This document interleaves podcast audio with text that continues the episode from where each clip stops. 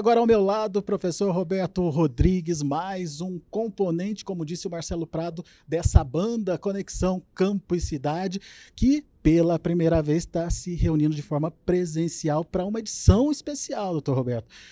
Quais as expectativas aí para essa edição especial? Bom, como você falou, o que, que Notícias Agrícolas quer? Que a gente mantenha uma conexão entre o campo e cidade viva e permanentemente articulada. Esse é o nosso papel. Então eu espero que os temas que tratemos aqui hoje sejam de interesse de consumidores e produtores, para que essa distância entre um e outro desapareça. E o, o elo de ligação entre o rural e o urbano é comida, é alimento. Então vamos tratar desse tema. E me diz uma coisa, o que está faltando para fazer essa conexão definitiva e eficiente, doutor Roberto? Mais do que estamos fazendo. Fazer mais do que estão fazendo vocês, os agrícolas, e nós, nesse pequeno grupo. Falar, falar, repetir, repetir. Outro dia estava falando sobre isso, a necessidade de juntar todo mundo, o rural e o urbano. Né? E um amigo falou, Roberto, está repetindo muito esse tema. Está falando a mesma coisa, todo lugar que você vai fala a mesma coisa, rural e urbano. Olha, os padres falam a mesma coisa todo domingo na igreja. O inferno está cheio de gente. Então tem que repetir mesmo, para que alguém escute. Agora, como é que, como é que essa relação está acontecendo ou está se dando nesse momento? Ainda precisa caminhar muito? Já tem uma compreensão de que é, o campo depende da cidade, a cidade depende do campo? Como é que o senhor está vendo essa conexão? Eu acho que tem evoluído. Tem evoluído.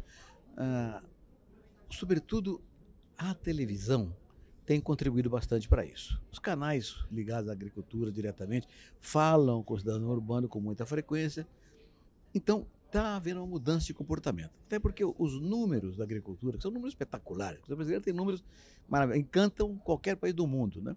Então, o cidadão urbano está vendo o agronegócio brasileiro evoluir, crescer e ajudar o país como um todo. Um, setor que tem 27% do PIB, gera 20% dos empregos, é responsável pelo saldo comercial, começa a ser compreendido pela população urbana. Então, eu acho que está melhorando bastante graças à mídia. Né? E graças, obviamente, ao interesse da população da classe média brasileira que está olhando essa questão com mais carinho. Mas eu acho que tem uma falha importante aí na juventude. A juventude ainda não está entendendo direito, até porque nas escolas existe um material escolar muito crítico à agricultura, não tem uma visão correta da agricultura, né? tanto que nós temos uma parceira nossa, que é a Letícia, que é craque nessa área, né? mas é preciso educar mais a juventude para esse fato. A juventude pensa que uma camisa nasce na loja. Esquece que tem que plantar algodão, ter fertilizante, defensivo, trator, plantar algodão, colher algodão. Uma calça jeans, calça jeans também, não. um sapato não nasce na pataria, nasce num pasto. Né? Porque você come o churrasco, faz o sapato, bolsa, cinta.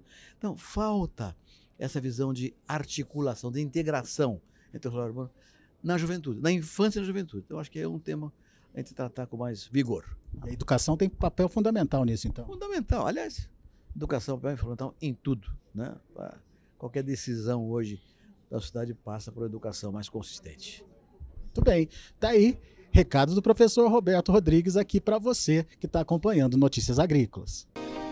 Se inscreva em nossas mídias sociais. No Facebook, Notícias Agrícolas. No Instagram, arroba Notícias Agrícolas. E em nosso Twitter, arroba Norteagri.